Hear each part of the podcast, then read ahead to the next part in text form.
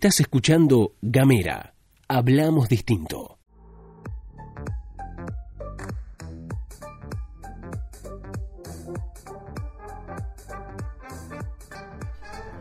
Sean todos bienvenidos a un nuevo encuentro de, de Jardines Ajenos. Estamos en el búnker secreto de Gamera Producciones. Después de un largo silencio, hace como tres semanas que, no grabamos ningún episodio, estuvimos renegociando los términos del contrato con los eh, productores de, Gamera. Eh, es un placer decir que pudimos conseguir los, las tres latas de cerveza que, adeudaban, digamos, de la temporada anterior.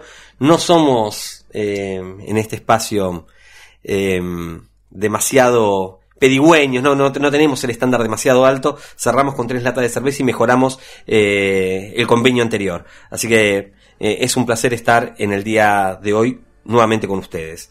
Em, para, justamente para esta entrega, estuvimos en comunicación con el hombre multitask.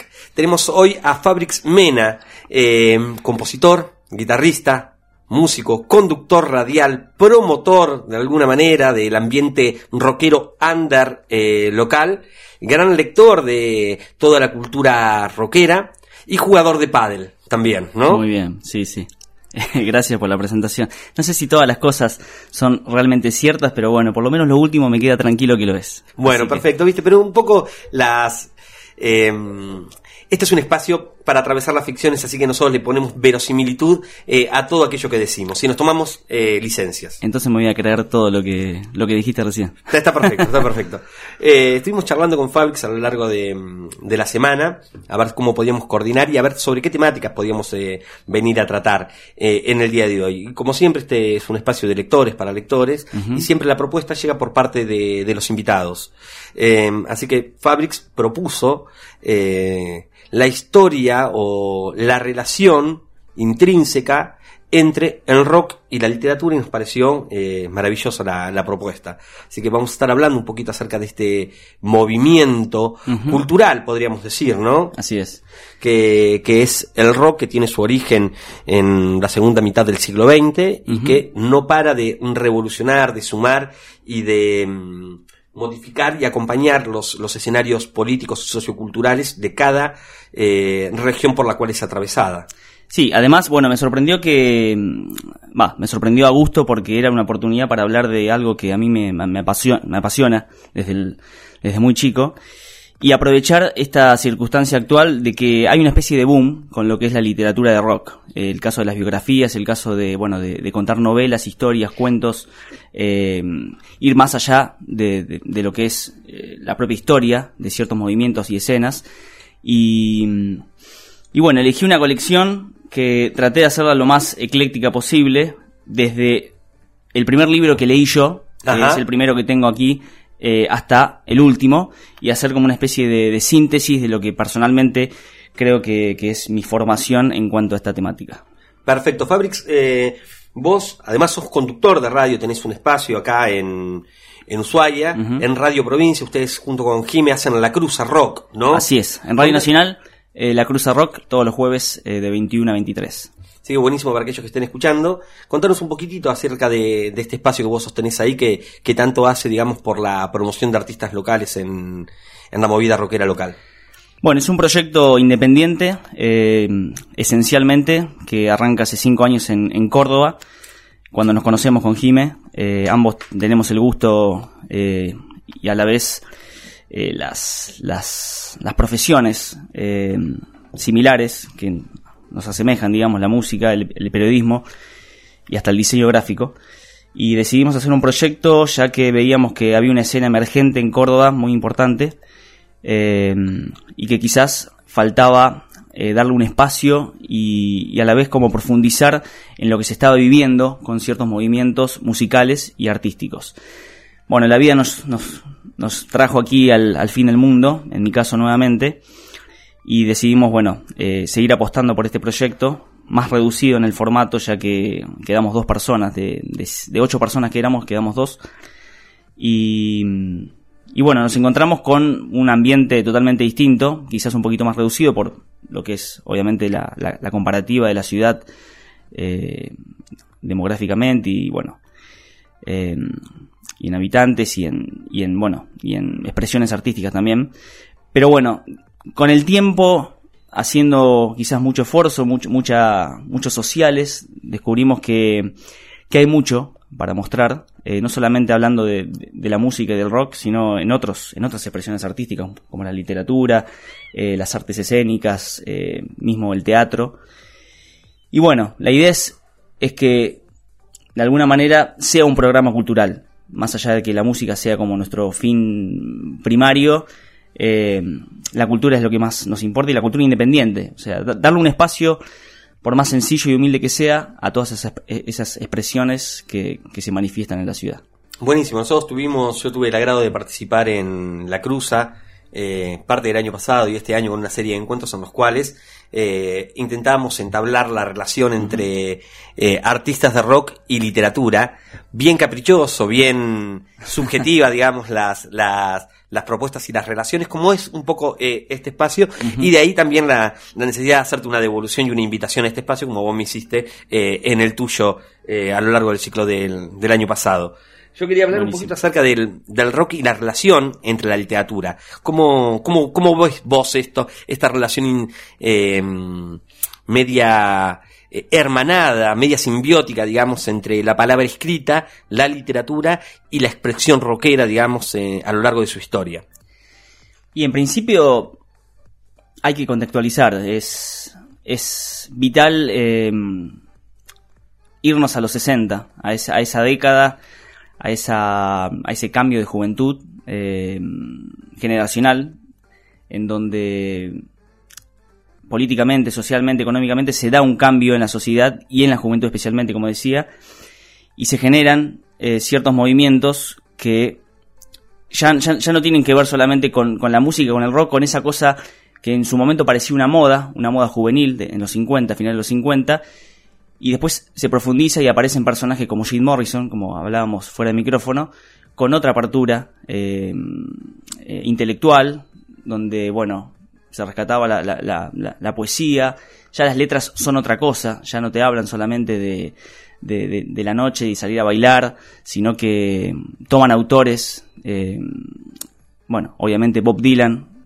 tiene la referencia clara a Thomas Dylan, y de canciones de tres minutos se vuelven, digamos, eh, recitados y discursos eh, ya poéticos, ya con una, una poética bien, bien marcada que, que, bueno, deja su impronta eh, a finales de los 60 y que aún, aún hoy, luego, bueno, trasladada acá a la Argentina con personajes como, como Spinetta, como Charlie, como Fito más adelante, el propio Morris, más existen, existencialista quizás, claro. el propio Javier Martínez, con una mirada un poquito más porteña, pero todo desde, desde un ámbito mucho más profundo y, y que trata de, bueno, de generar eso, de generar esa apertura eh, que, que, bueno, eh, creo que aún hoy, quizás un, po un poquito más eh, ninguneada, pero desde otro lado, desde, o sea, hay, hay, hay un cambio también, quizás es, es muy difícil eh, sintetizar 50 años de, de lo que es eh, la literatura o la, o la poética dentro de la música. Uh -huh. Pero bueno, por lo menos desde los inicios, esa época aún sigue haciendo mecha hoy en día. Y lo que pasa es que yo pensaba, ¿no? En este contexto en el cual vos decís, eh, el rock es cooptado, digamos, no por eh, una clase social iletrada, porque el rock surge, digamos, desde un contexto casi burgués. Es la revelación de los hijos de la burguesía que uh -huh. tuvieron acceso a una formación académica, sí. a una formación educacional, ¿no? Que, que, les brindaba la posibilidad de una exploración en un campo nuevo en términos de letras. Entonces, eh, uno puede pensar de nuevo, pensamos en Morrison, pensamos en Dylan, pensamos en incluso en, en tipos como Lennon o como McCartney, uh -huh. ¿no? Que estuvieron como en el pináculo de la ola y que de repente también la cultura, la fama y la trascendencia de un fenómeno nuevo y explotado dentro de un mercado los puso también en sintonía eh, con un montón de realizadores artísticos que comenzaron a de repente migrar hacia ahí. No podemos pensar en eh, de repente en Lou Reed y la relación con Andy Warhol, ¿no? Claro. Y ese movimiento grande eh, contracultural que además tenía como eh, función eh, fundamental poner en jaque las reglas establecidas de la generación anterior, que encontraban como muy pacata y, y muy estructurada, ¿no?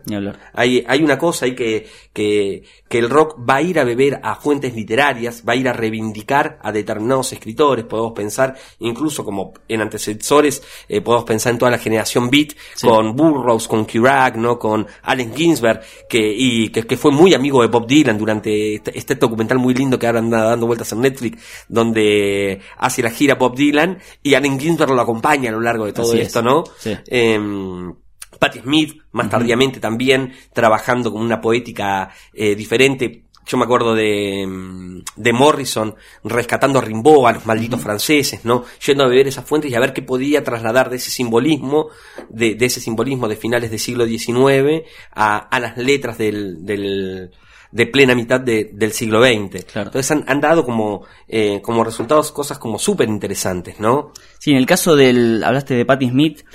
Es muy loco porque eh, quizás con Jim Morrison como, como es- esa especie de personaje eh, más transgresor, si hablamos de en la parte escénica y, y en las cosas que hacía, en las cosas que mostraba, eh, es como que luego los, los punkies que vinieron después, en los 70, se fueron más atrás y tomaron a, aquella generación de los poetas malditos, a Verlaine, a Rimbaud, a Mallarmé, eh, con, con esas premisas, quizás que estaban en contra de la idea del, progreso de finales del siglo XIX y para la época era un escándalo. Claro.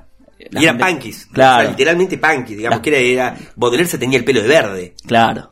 Cosa de locos. Sí, sí, una relación también, o sea, amorosa entre, entre poetas, que fue un escándalo, bueno, en, en la sociedad francesa en su momento. Era con Verlaine y con Rimbaud. Claro, exactamente. Y bueno, y, y en el caso de Patti Smith, que es como la, la que le da un marco eh, muy diferente a, a lo que era la, la comparativa de otras bandas, eh, toman a estos poetas malditos y los, que- los contextualizan en una, bueno, eh, en una década que ya tenía como esa negrura eh, después del- de, de- de esa especie de sueño finalizado, ese, ese sueño se acabó que canta Lennon eh, con los 60, ya una década que parecía más oscura, con, con diferentes crisis económicas, con, bueno, con... Mucha con- más cocaína, digamos, en el ambiente, ¿no? Sí, además gobiernos eh, más conservadores y, y bueno, y con, y con la idea esta de, del fin del milenio ya eh, quizás más pesimista. Claro.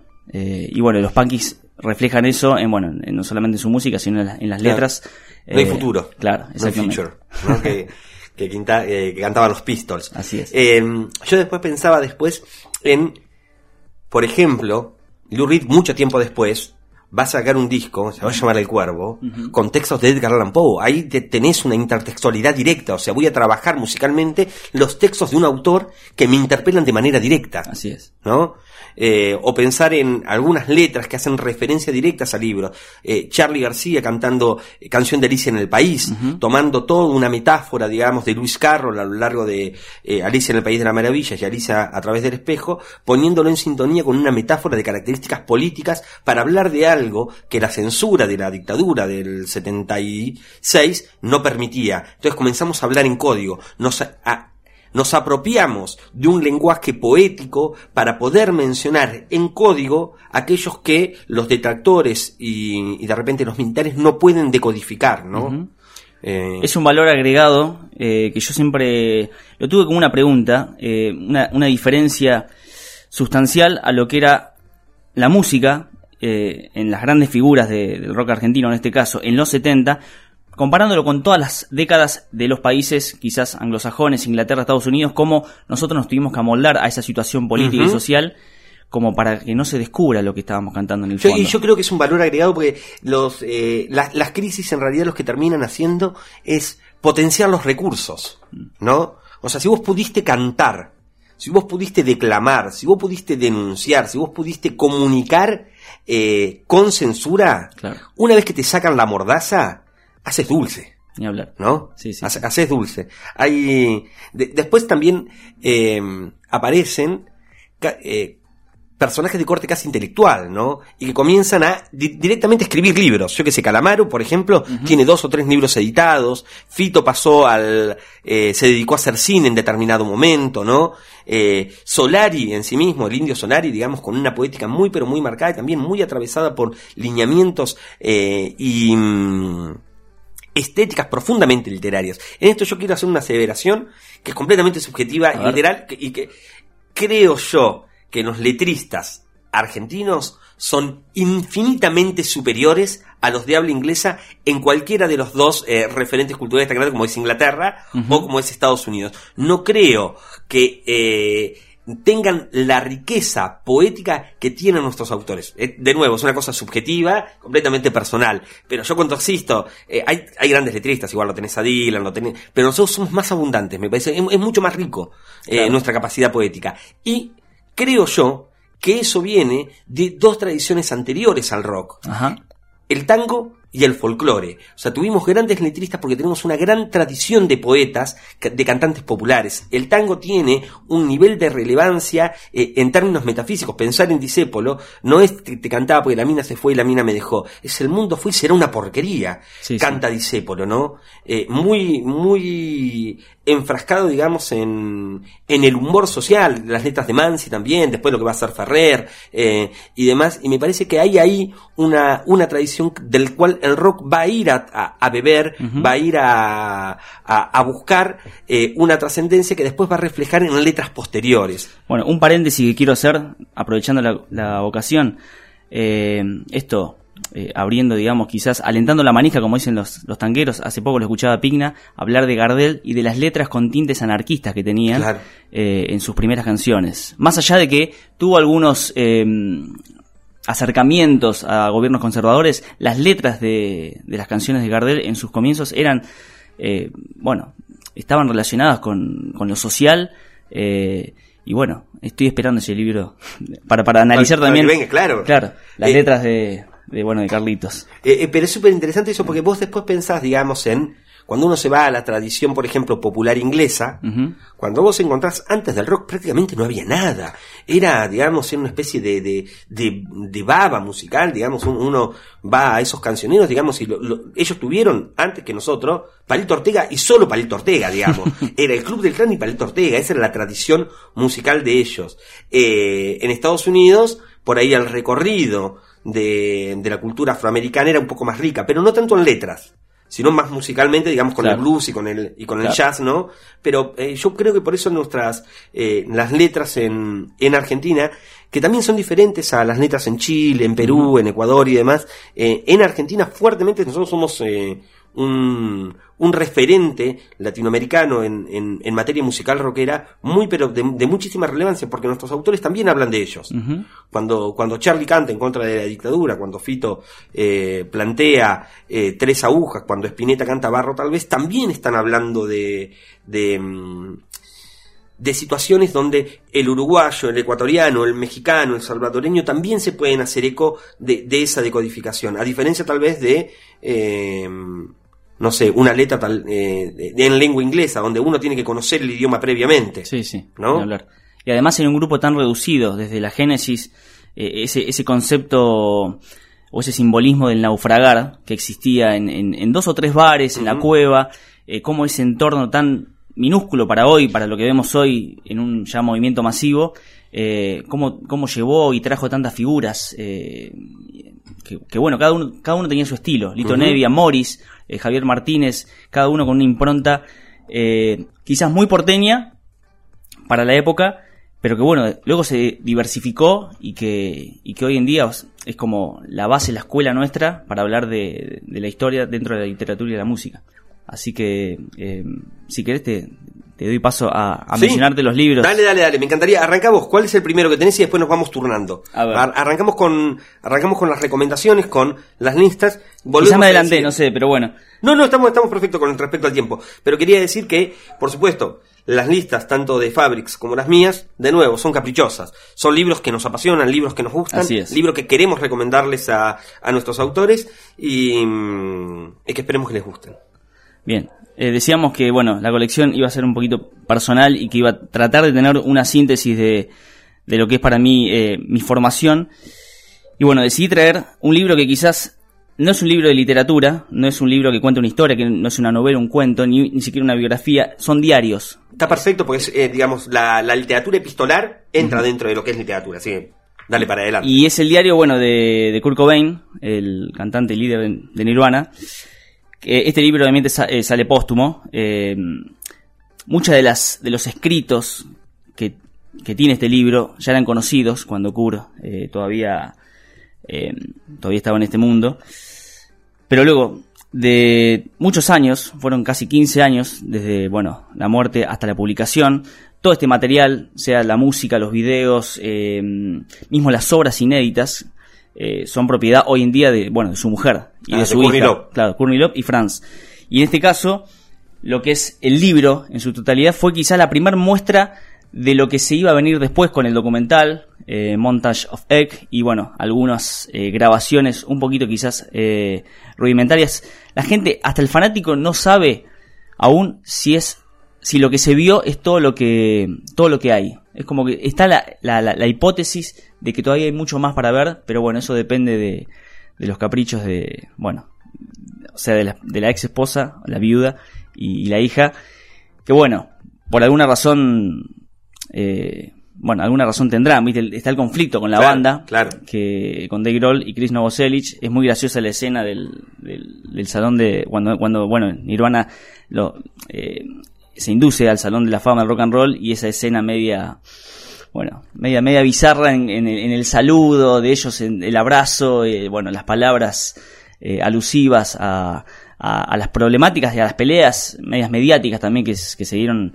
luego de, bueno, en casi en toda la década del 90. Lo que pasa es que me parece que un poco los artistas de rock, los que les termina pasando es la no preparación para el para la fama y el estrellato. Hay que lidiar con eso, ¿no? Claro. Hay que, yo recién acabo de abrir el bueno, y este es un caso muy particular para eso. Claro. Alguien que no, no, no se lo pudo, no, no lo pudo soportar. No lo pudo soportar. Estoy, abro así Sí, el libro, eh, abro y lo primero que leo acá carta al editor cierra el libro con una con un, con un renglón. Me odio y quiero morir. Dejadme en paz. Un abrazo Kurt. o sea, literal, Sí. Sí, ¿no? sí. El Bueno, y además la explicación que yo, bueno, la, la- la justificación más que nada de, de- de por qué yo pude leer este libro a los, te diría, 15, 16 Ujú. años completo y volver a leer y releer, es quizás porque no es un libro que, que tiene una continuidad, uno lo puede, digamos, bucear desde cualquier página, y a la vez tiene esa cosa media adolescente de... eh, esas ganas de expresarte que uno tiene cuando tiene 14, 15 años, agarrar un papel, dibujar, escribir, eh, es más, tener tu propio diario y, y- y, bueno, volcar ahí. volcar tu sentimiento, tu sentir. Y bueno, esto fue como, como me ayudó de alguna manera en esa época para, para entender de que lo que estaba haciendo yo tampoco era algo, algo muy loco, o sea, cualquiera lo puede hacer, cualquiera lo podía hacer, y en este caso lo hacía una figura que fue famosa en su momento, eh, muy mediática, porque desde el estrellato, desde el, desde el disco Nevermind, ellos fueron como la banda del momento, fue la banda que, que hablaba por toda una generación.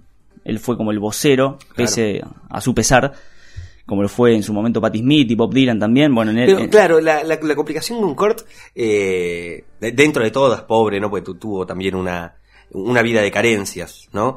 Eh, pienso que hubiera sido sin MTV, digamos, como, como punto fundamental, como punto focal, digamos, como eh, una especie de industria del entretenimiento que terminaba condicionando y coaccionando también eh, a, a espíritus creativos como, como Cobain, como Nirvana y como demás, ¿no? O sea, la sobreexposición porque no era solamente el disco, era el disco, el video, te terminabas transformando en una industria que generaba tanta guita alrededor y en, y en el medio terminaban eh, orbitando satélites gigantescos, ¿no? Claro. Con una con dos multinacionales, la discográfica por un lado y un canal de entretenimiento que era de características mundiales, ¿no? Es un, un- un- una especie de kraken gigantesco, ¿no? Que te ponía en cada televisor de cada adolescente del planeta. Así es, es. una cosa como muy fuerte, Sí. muy pero muy fuerte. De, pensaba también en la relación corta, era muy amigo, por lo menos no sé, muy amigo, pero mm, eh, con eh, William Burroughs. Así ¿no? es, sí. Eh, hicieron algo en conjuntos, también estaba Eh, Bueno, lo visita a Bukowski también. Ah, También a Bukowski. Sí. Bueno, ahí tenés la relación entre literatura nuevamente Mm. y, y rock, ¿no? Y en el caso particular de este, de este, de este libro, en relación a las, a las letras, a la lírica que tiene Nirvana, es esa cuestión de, de los retazos, eh, de encontrar quizás una letra que no tiene que, o sea, no tiene que ver una línea con otra. Claro. Él, él solía escribir, eh, solía agarrar pedacitos, fragmentos de papeles. Eso o- es bien Burroughs. Eso es Exactamente. escritura de Burroughs, es el cut. Y, y claro, y armaba, digamos, la letra. Así armó Teen Spirit, por ejemplo. Armó In Bloom, armó eh, Lithium en este caso. O sea, eh, canciones con, con letras quizás eh, de las más largas, de las más eh, extensas del repertorio de Nirvana, con retazos, con fragmentos de, de pedacitos que él escribía de sentires, quizás un día se sentía mal y escribía algo y bueno, lo agarraba y quedaba bien en esta frase, en esta melodía y bueno, así se formaba, digamos, la, así se formaba la lírica de, de Nirvana y en este caso con, bueno, con, con esta especie de metodología que usaba Kurt Cobain. Ok. Eh, así que, de nuevo, Kurt Cobain, Diarios. Diarios. ¿Quién lo edita eso? ¿Tenés la editora por ahí? Reservoir Books. Esto es Mondari. En una edición muy pero muy bonita, de tapa negra, Ujú. eh, Como muy escueta, como debe ser. Diarios en rojo, con el nombre de Kurt Cobain en la parte de arriba. Muy pero bonita. La recomendamos. Yo traigo... Yo quiero abrir con un libro que también leí en mi adolescencia. Muy bien. Leí cuando... La leí cuando salió, la leí en el 98. Eh, era un purrete en aquel entonces. También yo era muy, pero muy fanático de García. Es un amor que no me, no me ha abandonado con el pasar de los años. Eh, cuando descubrí la discografía de Charlie, digamos, a partir de La hija de la lágrima, con, también con 13, 14 años, fui adelante hacia atrás y me volví loco. Pasé años escuchándolo. Eh, y Charlie también una figura muy insertada dentro de los medios en los 90, en una época muy caótica, muy oscura, de mucho consumo de cocaína para, para Charlie, donde la cabeza. Y además arrancaste en un disco muy caótico también. en un disco muy caótico. Mm. No, no entendí nada porque comencé, digamos, arranqué con la hija de la lágrima, comencé a escuchar para atrás y todo tenía sentido. Lo que sacó después era eh, Say No More. Y ahí ya, ¿qué, qué es esto? Claro. Que había, una, había una, una- una cuestión conceptual desde, desde el ruido, desde lo cacofónico que García eh, intentaba proponer, que en aquel entonces me perdió y el libro me ayudó fuertemente a entenderlo, fue No digas nada, de Sergio Marchi. Ajá. Sergio Marchi es un periodista de, de rock que escribe desde más o menos en el 83, es un, prácticamente un, una voz muy oficial en, en, en materia musical argentina, un tipo que sabe muchísimo y que además ha escrito acerca de los Beatles, los Stones, ¿no? Es un especie de historiador del rock eh, y muy amigo de Charlie desde hace muchos años. Eh, y Marchi le dijo, bueno, quiero escribir tu biografía, García, déjame que- explicarte al mundo.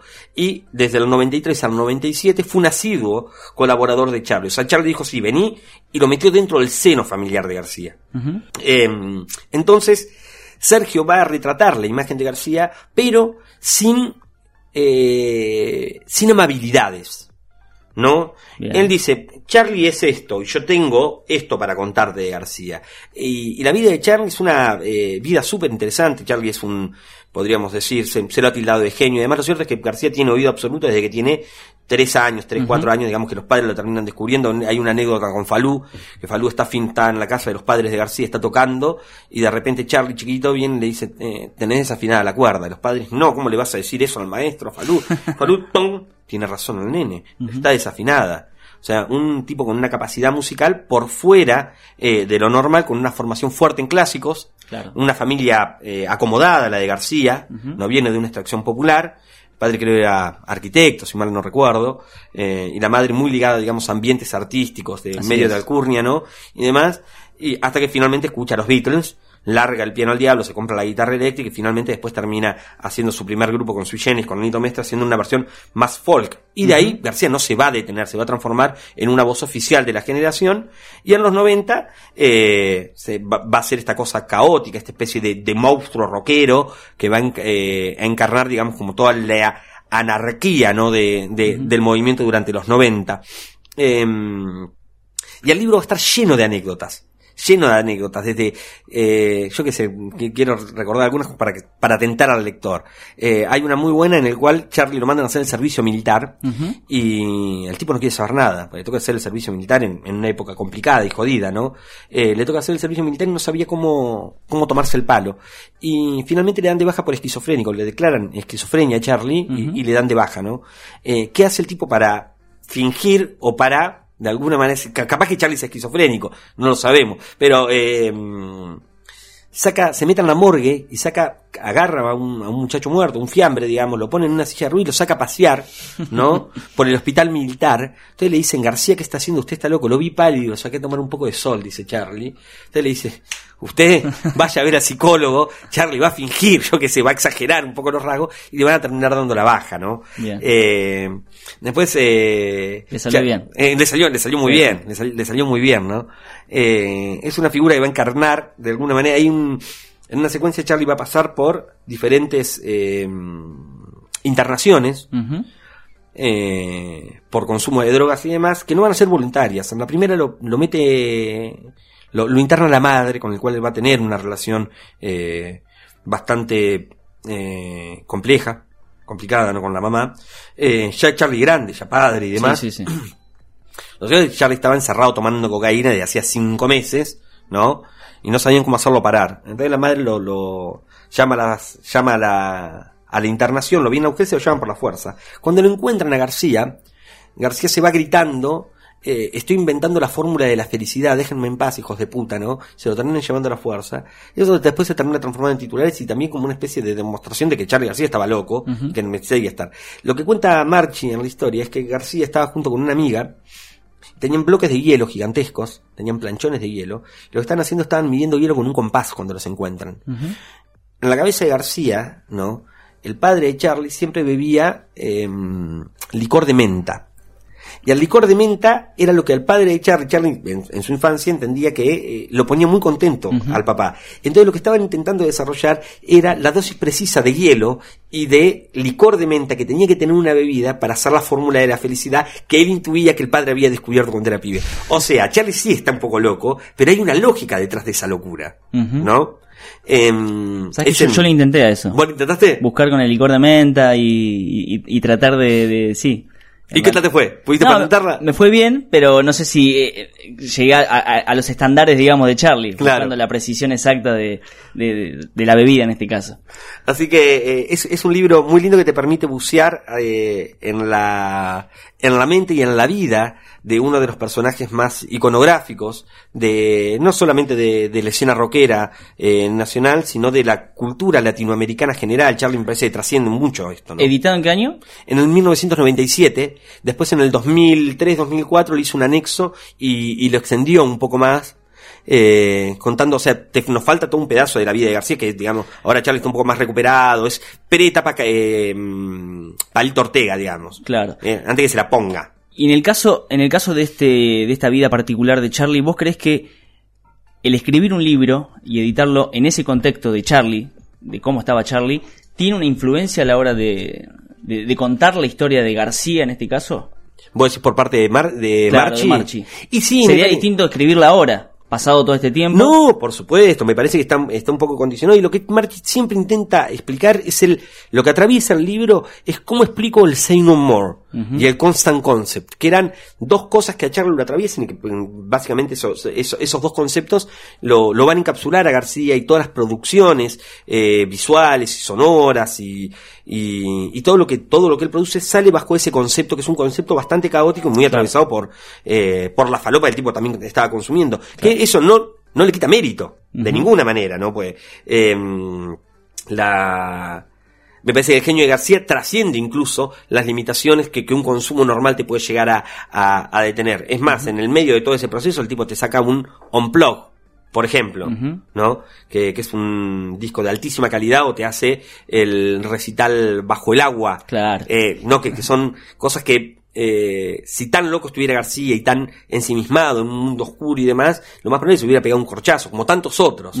García termina trascendiendo eso porque su capacidad artística eh, así se lo permite, ¿no? Y y entonces, para conversar, el, el libro de Marchi te explica ese concepto, te explica desde que Charlie nace hasta ese mismo momento, intenta explicarte cuál es ese concepto que a Charlie lo atraviesa en ese momento y que va a condicionar su obra por muchísimo, por muchísimo tiempo. Buenísimo. ¿Eh?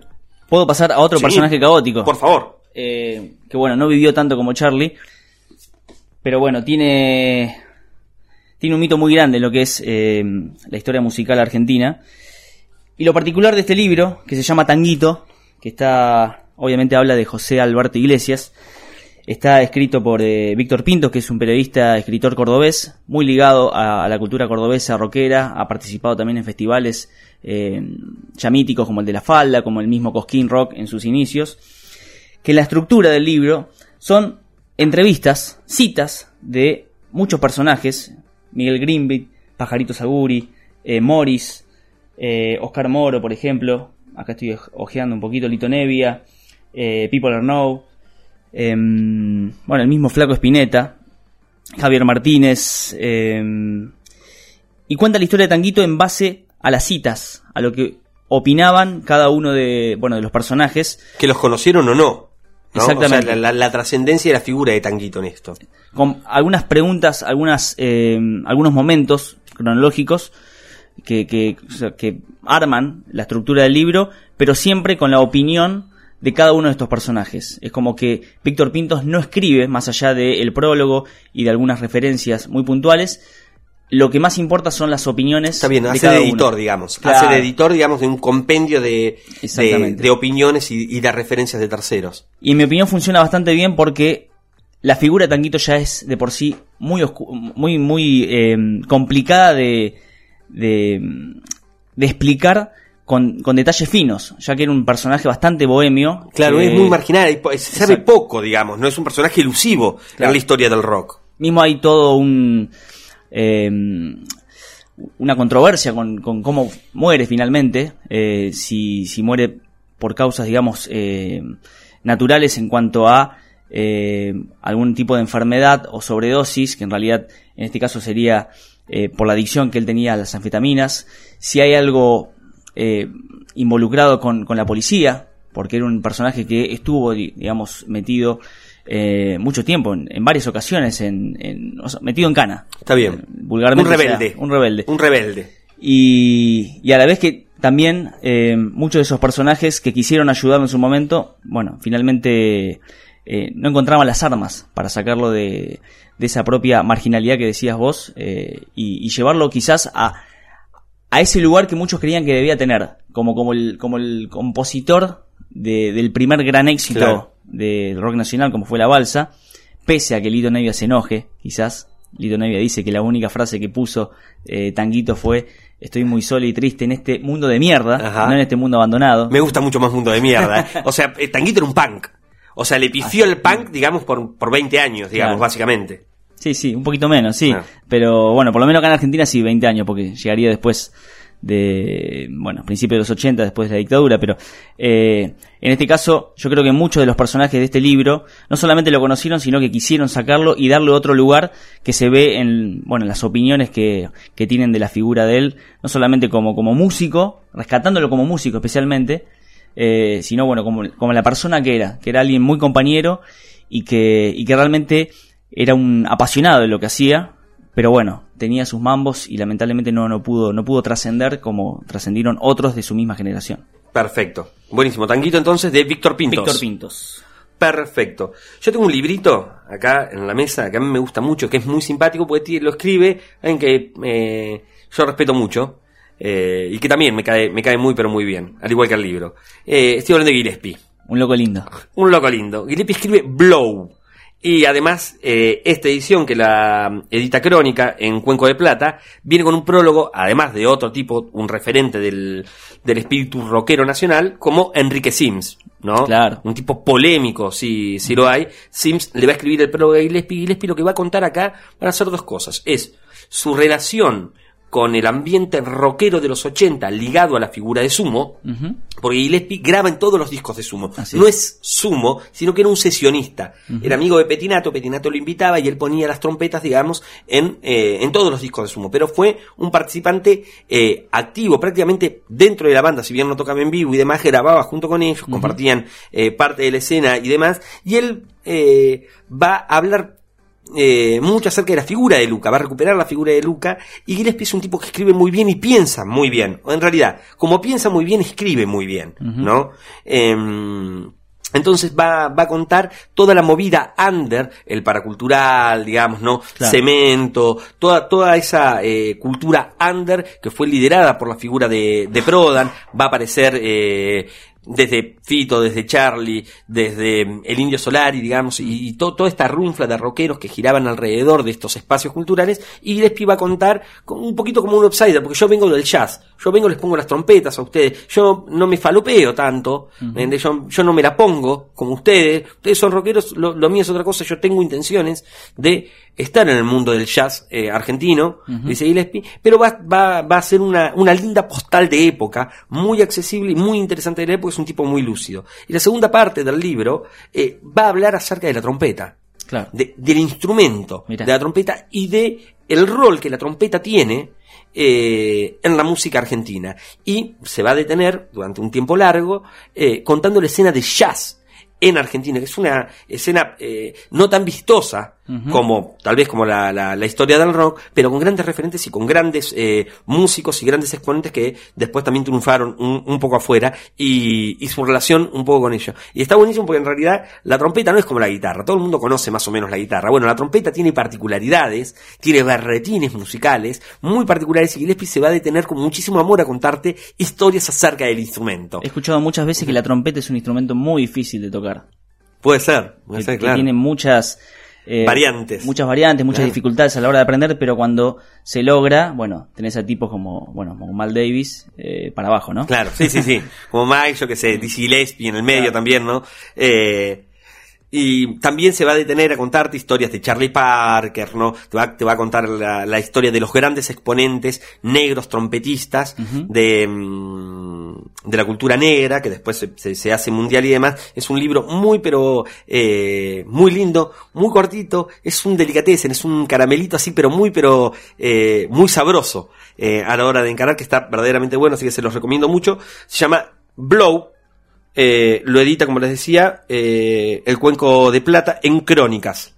Muy bien. Vamos a ir con otro personaje que a mí eh, particularmente, no solamente me encanta eh, su historia personal, eh, sino creo que la música que ha hecho durante sus tres discos solistas de estudio es prácticamente excelente. Es una de las pocas, diría, artistas, músicos que tienen tres discos perfectos.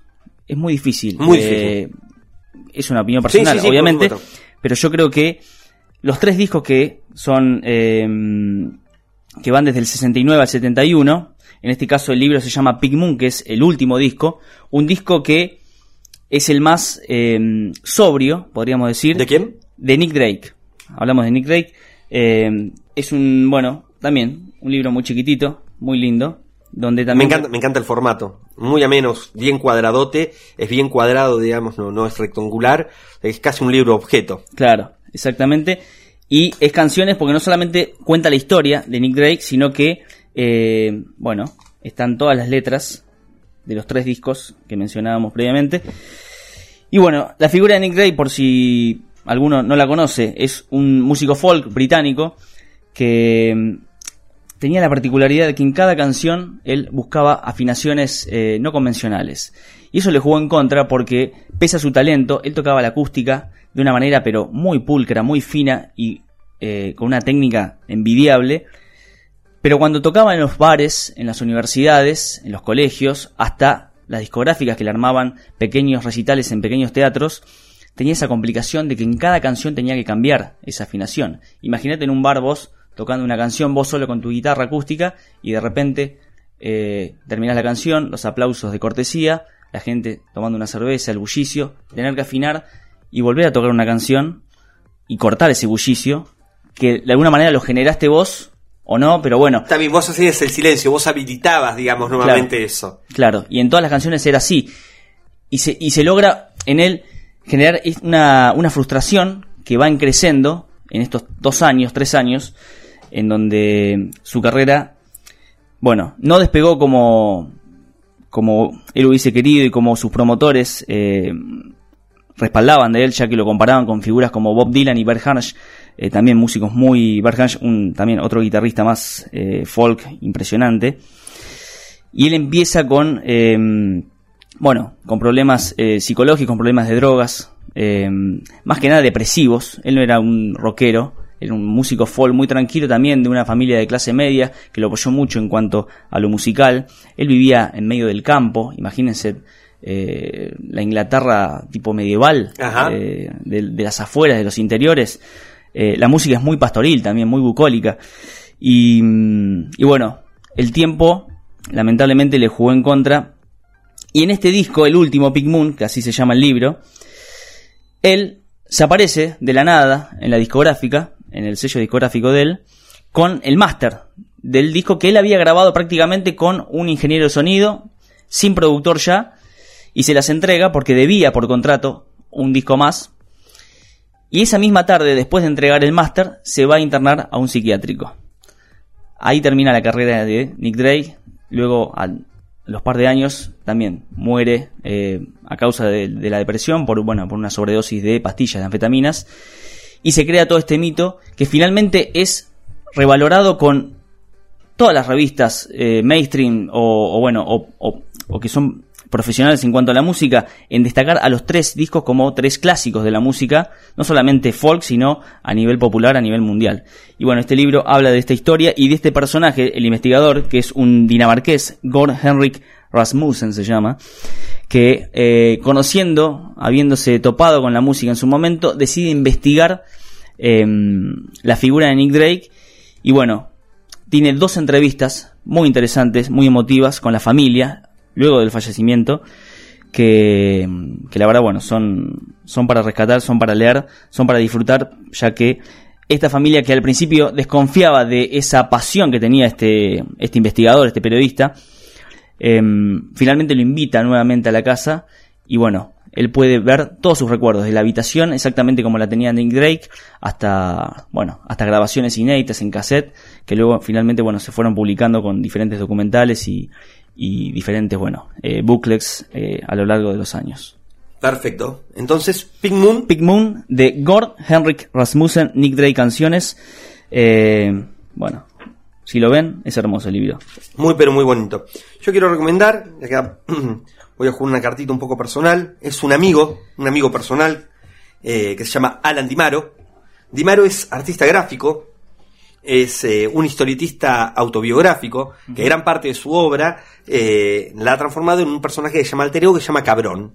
¿no? Es un, muchacho que se enoja por lo cotidiano. Él ha sacado a lo largo de, de, de su carrera cuatro libros con fuertes características autobiográficas. Tenemos a Cabrón 1, Cabrón 2, Cabrón 3 y después eh, Cabrón y el álbum negro, digamos, que lo que va a intentar hacer en este, en Cabrón eh, álbum negro, es una novela gráfica.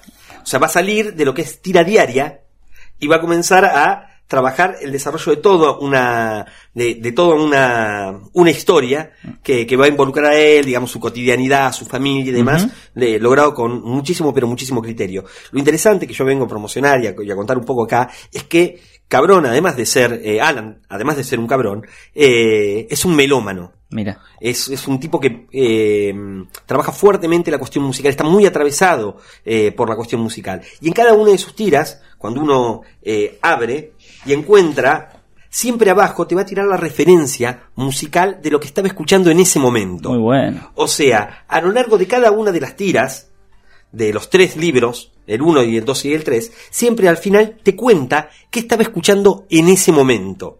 Entonces se logra una simbiótica en el clima claro. de la tira, junto con la propuesta musical que te va tirando abajo. Después se la ha desarrollado, es muy interesante esto, porque tipo de, curte muchísimo la, la, música con muchísimo criterio y con una amplitud musical muy pero muy grande. Es para ¿no? armar del playlist. Claro, bueno, y tiene los playlists hechos claro. para escuchar en, en, Perdón, la en Spotify. No, no, está bien, está perfecto, está perfecto.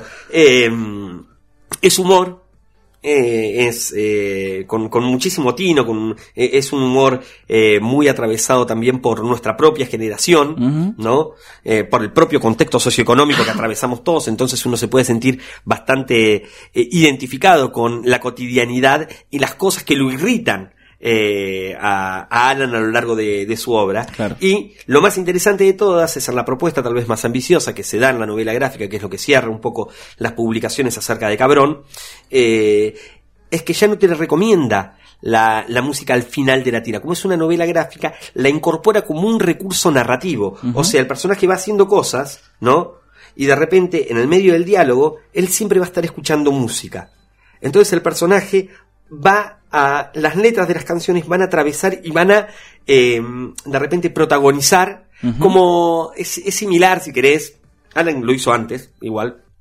eh, a la cinta de los Guardianes de la Galaxia, donde la música que escucha el protagonista, que escucha Star Lord eh, en los auriculares, eh, se transforma en utilería. La Claro. utilería se transforma en el host de lo que es la cinta. En este caso, las letras de las canciones que el personaje de cabrón va escuchando a lo largo de la narrativa de su propia historia, se transforman también en elementos narrativos que van eh, articulándose con aquello, con el estado de ánimo que el personaje va atravesando, logrando una obra bien intimista, pero que además va tirando como punteos regulares acerca de música nueva, música clásica. Yo cada vez que me junto con Alan, me voy con un bagaje de conocimiento, digamos, musical, súper, pero súper interesante, porque es un tipo eh, muy, pero muy inmerso en el mundo de la música, así que les recomiendo fuertemente la obra. La obra es autopublicada, o sea, eh, Alan se autopublica, les recomiendo que en el caso de que esto les interese, pongan cabrón en Facebook o busquen a Alan Dimaro y eh, le manden solicitud de amistad y vean qué es lo que tiene más o menos en batea. Él suele enviar las obras a, a cualquiera que se lo, se lo compre. Y aparte pueden ver en la portada de Cabrón 3, ¿no? Sí. Es el número 3. En la misma portada, al payaso de Spinetta, a, bueno, a, a David Bowie, a Kiss, todos mismos, en- o sea, las tortugas ninja me parece que están. Sí, sí, sí, o sea, son, to- son todas las referencias multiculturales, lo tenemos Skeletor ahí, lo tenemos al Vengador Tóxico. Todos juntos. Todos juntos, digamos, ahí, ¿no? Su familia, en este caso su mujer, las dos nenas, ¿no? Eh, su, su pequeño hijo, No, su madre, digamos, to- todas las referencias de, de Alan a lo largo de, de las tapas en las cuales va haciendo referencia. En esta, en Cabrón 2, la tapa es eh, una referencia a Un Día de Furia, Claro. la película interpretada por Michael Douglas. ¿No? Y en el primero, bueno, es una semblanza de él. eh, así que, y está bueno porque si te compras la obra de él, vas viendo cómo va evolucionando y cómo va logrando afinar, digamos, los recursos narrativos que, que va logrando hasta terminar en la novela gráfica, que es verdaderamente una joyita. Bueno, el último libro que hago elección es un libro bastante convencional, ya que repasa simplemente la historia y la biografía de diferentes bandas, pero en este caso es un libro necesario porque faltaba un- una obra así, y más en estos tiempos, tiene que ver con mujeres del rock, su historia, crónicas de las grandes protagonistas del rock, de Anabel Vélez, española, periodista y escritora española, y repasa, bueno, básicamente todas las bandas de rock que tuvieron eh, participación femenina, o sea, sea con, algún eh, integrante femenino o en, en su totalidad.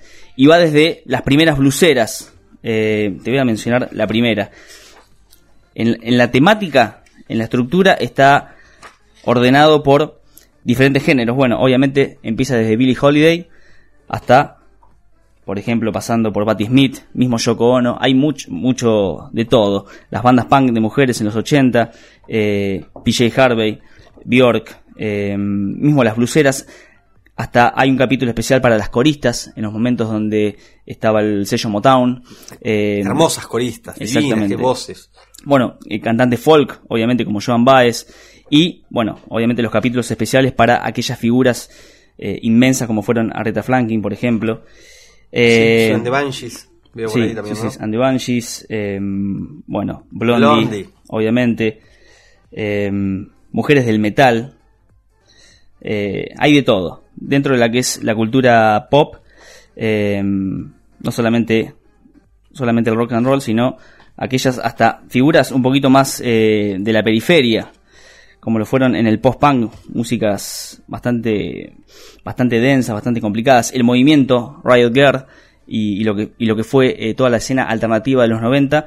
Así que es un pantallazo muy completo de lo que es la historia de, bueno, de la mujer en el rock y en la cultura popular. Perfecto, está buenísimo un libro que, que acorde, digamos, a los tiempos que, que estamos atravesando, que terminan reivindicando y poniendo en escena, digamos, la, eh, la, el talento y la, ¿no? La predominancia de, de, de figuras femeninas en, en una historia que por lo general eh, suele ser bastante eh, machista. Así es. También, ¿no? Sí, sí, Así sí. que me- muy bien la, la recomendación. Yo me voy a ir recomendando un libro que es más famoso tal vez por su versión fílmica. Estoy hablando de Alta Fidelidad de Nick Horby. Eh, es un libro de 1995, la película todas la amamos, el libro es excelente, es una muy buena adaptación, la, la versión fílmica, que pone en, en escena, digamos, este músico neoyorquino, allá por, no, no, no transcurre en New York, creo que es en Filadelfia, no me acuerdo en dónde, eh, que es dueño de una tienda de discos.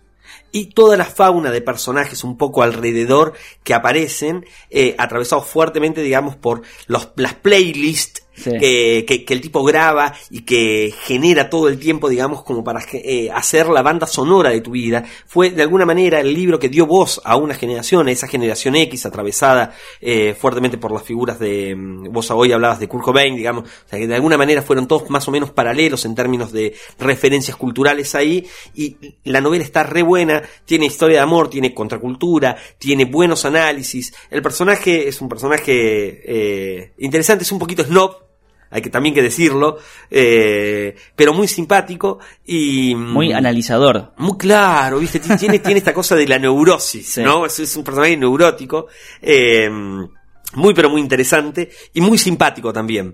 Eh, así que eh, recomendamos fuertemente Alta Fidelidad. Y para despedirme, así que no nos entra ya, quiero mencionar El traje del muerto de Joe Hill, que lo iba a meter así un poco por la ventana, que no es un libro eh, acerca de la historia del rock, es una novela de terror muy bien escrita por un escritor que me gusta mucho, que es el hijo de Stephen King, se llama Joe Hill. Va a contar la historia del traje del hombre muerto, que es un cantante de rock retirado del palo del heavy metal, que tiene la afición de comprar en internet eh, fetiches de brujería. O sea, cualquier cosa que tenga una historia de fantasmas detrás, el tipo la va a comprar. Hasta que finalmente termina comprando una que es posta, que es el traje del hombre muerto. Eh, y es interesante porque va a ser, va a haber referencias a la cultura del rock. El, per- el personaje es una especie de rockstar muy conocido, retirado, acosado por el fantasma de un muerto, mientras es perseguido a lo largo de, de todas las rutas norteamericanas. Se los recomiendo mucho. El traje del hombre muerto. ¿Vos tenías uno más como para mencionar? Sí, No quiero que te quedes afuera de como ese. para cerrar eh, el quinteto, sexo, exilio y rock and roll es, bueno, una frase de antaño, pero el libro es bastante, ba- bastante actual, es del 2015, 2015-2016, y habla de la historia de Ali Eskandarian, que es un músico iraní exiliado primero en Europa y luego en Dallas, exiliado con la familia, que es músico, es también escritor y hace su novela, su historia, eh, también con un final trágico. Eh, tenía una banda eh, y cuenta todas las periplesias de lo que es la vida dentro de- del mundo, bueno, de, de- Estados Unidos, pero siendo un exiliado iraní, viviendo la vida de un rockero americano. Es, ahí está la, el, digamos, el jugo de la historia y, y está muy bien escrito, la verdad. Muy linda la edición también, Sí, ¿eh? muy linda la Tapa edición. dura. ¿Quién, quién lo termina editando esto? Incluye ebooks. Permitime, ¿eh? Dos Sí, sí, sí. segunditos. Me gusta. eh, ah, de Malpaso. Malpaso es una editorial española que tiene unos trabajos de, de diseño de libros que son bellísimos. Yo tengo uno muy similar, más grueso, de Neil Gaiman, que son ensayos de Neil con eh, el color de las hojas, digamos, en el lomo, de color amarillo. En este caso es verde y quedó hermoso. Y él lo definió como la gran novela iraní-americana y así la eh, calificaré hasta que alguien me demuestre lo contrario. Cuando se la presentó al editor, bueno, acá tenés, la gran novela iraní-americana. Perfecto, buenísimo. Bueno, nos estamos despidiendo, espero que les haya gustado este episodio. Gracias Fabrics por acompañarnos en este eh, encuentro de literatura y de rock. Gracias a Gastón, gracias a, mm, a Luz por el espacio siempre en Gamera. Recuerden, pueden entrar a gamera.com.ar y no solamente escuchar este, sino la pastilla de los chicos que te envían por WhatsApp con los números de contacto. También pueden encontrar ahí todos los otros episodios como eh, Femininjas, eh, tenemos eh, Cine Bajo Cero, tenemos también eh, Gabriel Ramonet hace nosotros los fueguinos, tenemos Bitácora Gorda también, bueno, y un montón de, contenidos más que están re buenos, eh, además de, por supuesto, la mm, de, Jardines Ajenos. Fabrics, eh, decí nuevamente, el, por favor, la- los horarios y donde pueden escuchar el gran programa que haces con Jimé. Bueno, La Cruza, eh, todos los jueves de 21 a 23 por Radio Nacional, FM 92.1, así que eh, a todas las bandas que, bueno, que les interese mostrar lo que hacen, sean, bueno, expresiones artísticas de todo tipo, bueno, tienen la posibilidad y el espacio disponible a, bueno, para el que quiera y el, el que lo desee. Bueno, muchísimas gracias entonces, nos vemos en el próximo encuentro de De Jardines Ajenos.